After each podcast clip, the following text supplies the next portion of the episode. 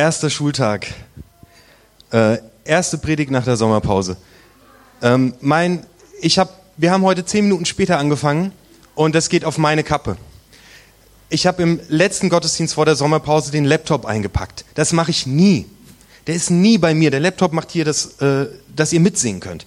Den habe ich nie. Aber es kam dazu, ich habe den eingepackt und heute Morgen irgendwann um halb elf kommt Sabrina, die hier Musik gemacht hat, zu mir und sagt, Jan, wo ist der Laptop? Andere Geschichte. Letzte Woche wurde einer meiner Söhne neu eingeschult. Und vor acht Wochen haben wir einen Brief bekommen, er soll etwas Gelbes mitbringen, was rasselt.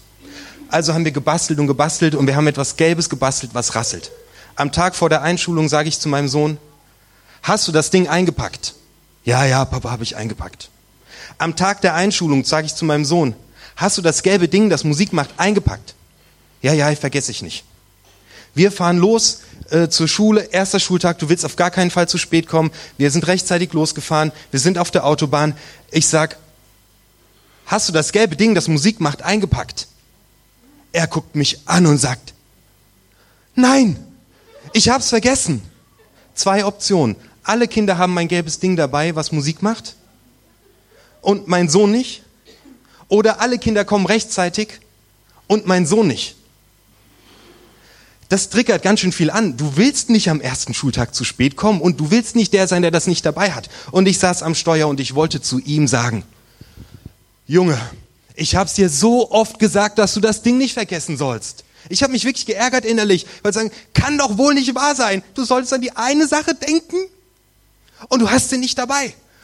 Und ich hab's, das waren zwei Sekunden in meinem Kopf und ich drehe mich um und ich will es zu ihm sagen und ich sag zu ihm, aber unter Anspannung kann ja mal passieren.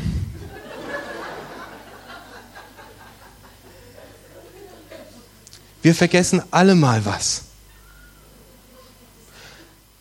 Ist doch egal.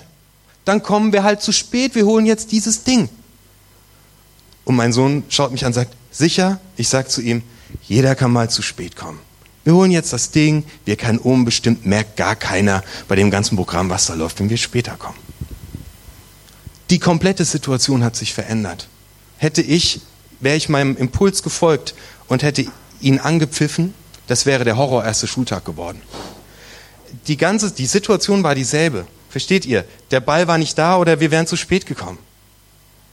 Aber dadurch, dass ich im letzten Augenblick gesagt habe, kann doch mal passieren, hat sich alles verändert. Ihr ahnt es, ich habe natürlich den Laptop zu Hause vergessen. Und ich bin so dankbar, dass mein Team sagte, halb so schlimm. Kann ja mal passieren. Und als ich mit dem Laptop hier mega gestresst ankam, nahm ich erstmal jemand in den Arm. Und dann noch jemand. Das ist ein Segen. Das ist was Gutes, was mir getan wird. Und was ich mit diesen beiden Bildern euch sagen möchte, ist, schwierige Situationen werden nicht dadurch besser, dass wir noch schimpfen und schlecht reden ähm, und motzen. Die Situation ist manchmal einfach schwierig, aber du und ich, wir können, indem wir etwas Gutes reden, das gesamte Klima in dieser schwierigen Situation verändern. Und das ist Segen. Segen ist wie, wenn du ich habe meine Gießkanne mitgebracht, wenn du mit einer Gießkanne eine Blume gießt. Blumen brauchen Wasser. Die wollen gegossen werden. Manche Leute reden mit ihren Blumen. Manche Leute streicheln ihren Blumen. Wir Menschen sind wie solche, solche Blumen. Wir, wir brauchen gute Worte. Wir brauchen, manchmal steht neben so einer Blume eine Distel. Ja, vielleicht steht neben dir auch so eine Distel. Wir brauchen Menschen, die die Gutes über uns reden, die uns ihren Segen geben. Und wenn ich so eine Distel neben mir stehen habe, manchmal gehe ich mir auch ganz bewusst bei Leuten Segen holen. Wenn es mir nicht gut geht, wenn mich jemand nervt, wenn ich was vergessen habe, ich weiß genau, welche Menschen mir gut tun und etwas Gutes äh, über mich sagen können. Segen ist hebräisch, heißt Barach und bedeutet nichts anderes als etwas Gutes sagen. Segen gibt es nicht nur hier heute, Segen gibt es auch ähm, zu kaufen, zum Beispiel im Baumarkt, ähm, Kreissegen, Stichsegen, Baumsegen, ähm, kannst du kaufen heute möchte ich dir zusprechen, dass Gott dich von der Fußspitze bis in die Haarspitze einfach liebt. Und dieser Segen ist was anderes als einfach nur ein Lob. Ein Lob bezieht sich auf eine Tat von dir, etwas, das du, das du gut gemacht hast, etwas, das du gut gemacht hast. Das ist wunderbar, wenn uns jemand lobt. Ein Segen geht viel, viel tiefer. In 1. Mose Kapitel 1 sagt Gott, als er dich angeschaut hat, ich finde dich sehr gut. Das Interessante ist, zu diesem Zeitpunkt hast du noch nichts getan. Du wurdest gerade erst erschaffen. Das ist der Schöpfungsbericht. Du hast nichts geleistet. Du hast auch noch keinen Fehler gemacht, gar nichts. Das heißt, wenn Gott über dir ausspricht, dass du sehr gut bist, hat es nichts damit zu tun, was du gut kannst oder gut machst oder die Woche wieder vergessen hast oder nicht vergessen hast. Es geht viel tiefer. Und das möchte ich dir mitgeben.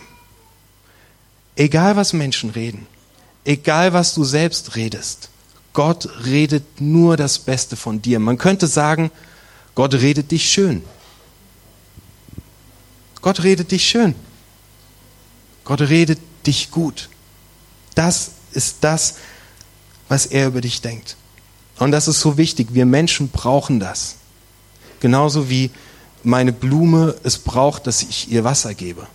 Brauchen wir Menschen, dass das da Gott ist und sagt, ich finde dich einfach sehr gut. Lass das mal sacken in der Situation, in der du gerade stehst, mit dem, was du gerade verbockt hast, mit deinen Sehnsüchten, mit dem, was dich nervt, mit dem, was schief läuft.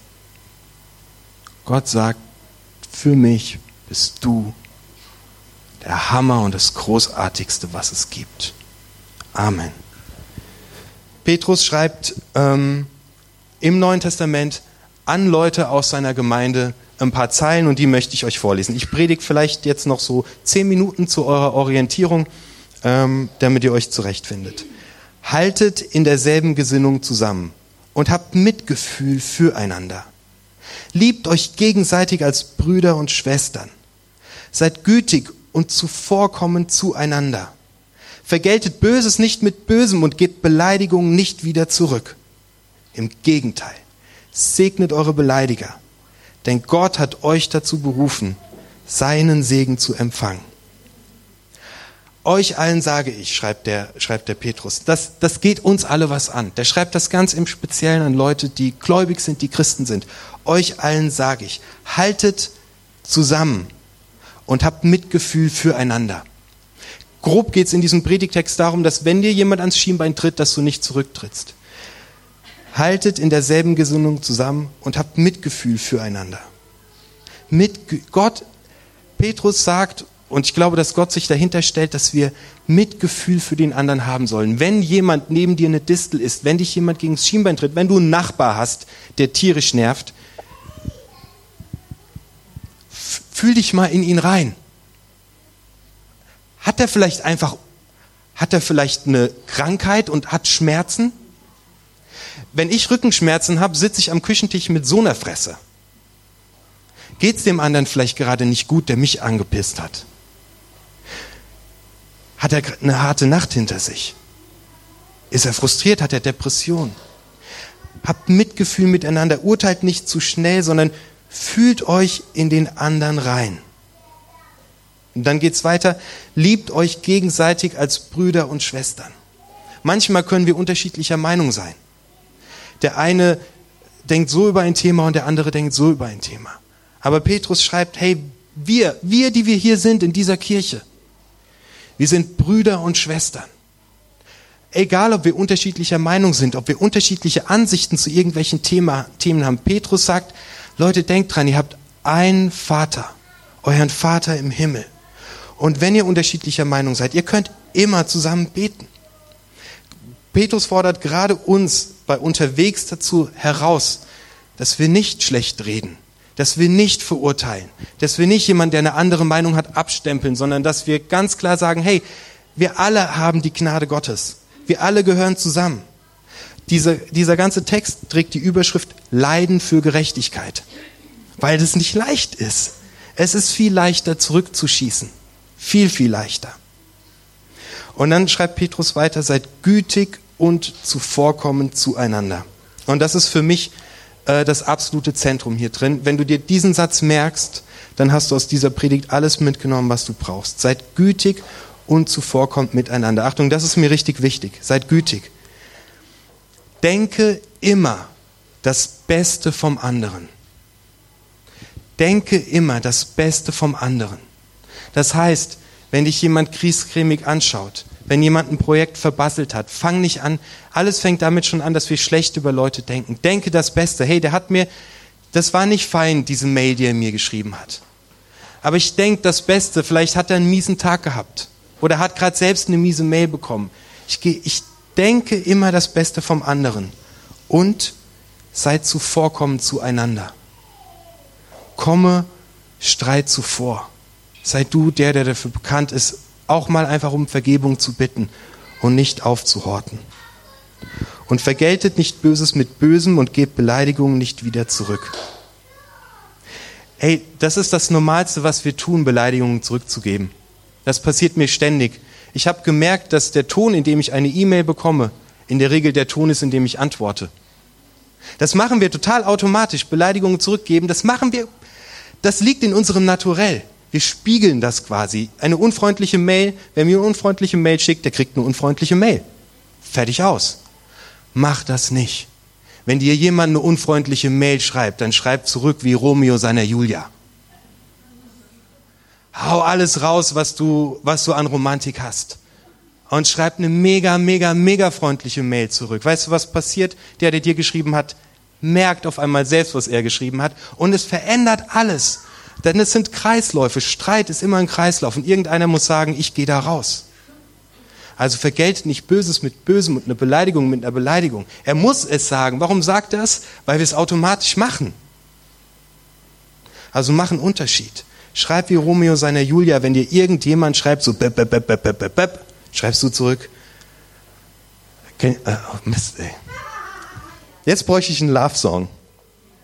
Ja, ihr wisst, was ich meine. Haut rein. Haut in die Tasten. Okay, ich komme zum Ende. Im Gegenteil, segnet eure Beleidiger. Denn Gott hat euch dazu berufen, seinen Segen zu empfangen. Ich hätte jetzt gedacht, da müsste stehen, im Gegenteil, segnet eure Beleidiger, denn Gott hat euch dazu berufen, seinen Segen weiterzugeben. Da steht aber, dass wir die, die uns beleidigen, segnen sollen, damit wir selbst Segen empfangen. Ich glaube, dass das in unserer Hand liegt, ein Leben zu führen, das richtig, richtig gut ist. Denn Segen empfangen bedeutet nichts anderes als gut zu leben. Petrus schiebt jetzt einen Psalm hinterher. Und ich lese euch nur den ersten Vers vor. Also im Prinzip ist dieser Vers das Ziel dessen alles, wie wir uns verhalten sollen. Und das Psalm 34, Vers 13. Wer begehrt, das Leben zu lieben. Wer begehrt, das Leben zu lieben, der soll genau so handeln.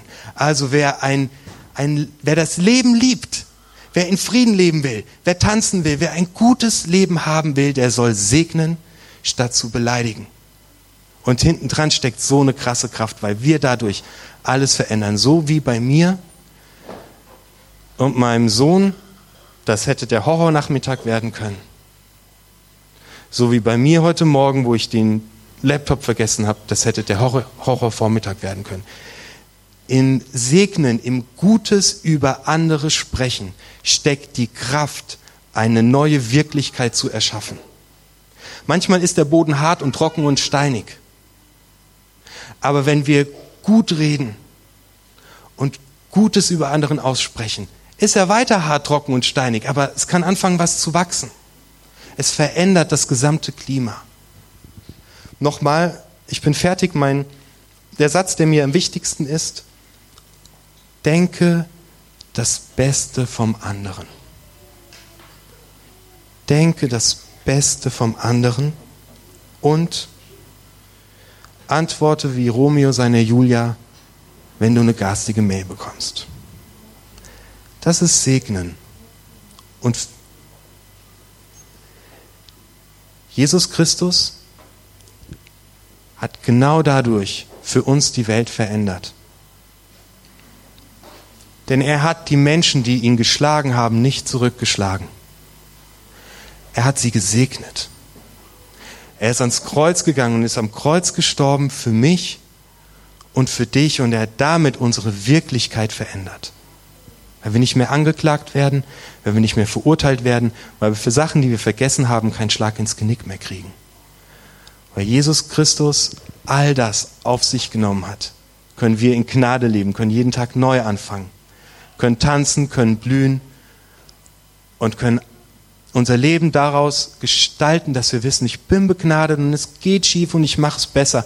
Und Gott sagt, ich bin sehr gut. Bitte tätowier dir das auf dein Herz. Gott segne dich, das heißt, in seinen Augen bist du das Großartigste, was es gibt. Ich möchte beten. Vater im Himmel, so Mann, ich habe es vermisst, hier zu sein, weil ich es brauche, bei Menschen zu sein, die segnen. Ich danke dir für diese Gemeinschaften, für diese Kirche. Ich danke dir, Vater im Himmel, dass ich mit allem zu dir kommen kann. Und ich bitte dich um Vergebung, wo, ich's, wo ich nur schwarz sehe und wo ich auch noch es schwarz rede. Und Jesus, ich danke dir dafür, dass du nur Gutes über jeden Einzelnen hier redest, dass du uns segnest und dass du uns liebst und dass das die Wirklichkeit ist, in der wir leben dürfen. Und ich segne dich mit der tiefen Erkenntnis, dass dich niemals irgendetwas aus Gottes Liebe herausbringen kann. Amen.